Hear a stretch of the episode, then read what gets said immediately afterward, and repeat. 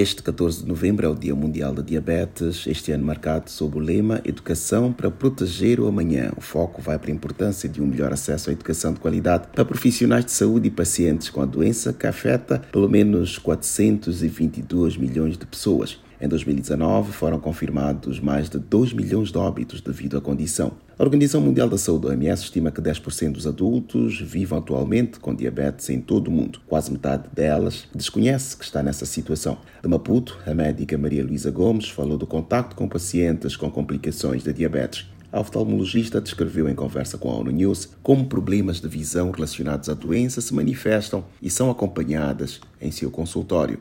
Eles perdem a visão muito instantaneamente, por vários motivos.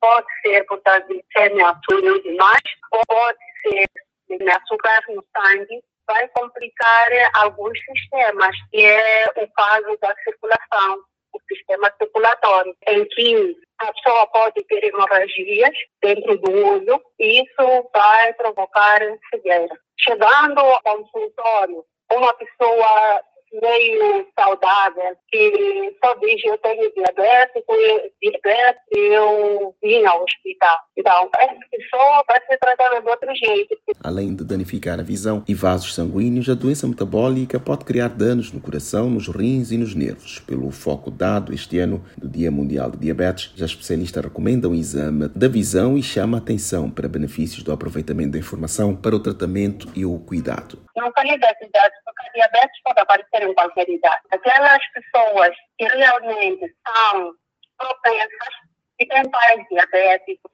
que têm familiares diretos diabéticos, têm que estar sempre atentos.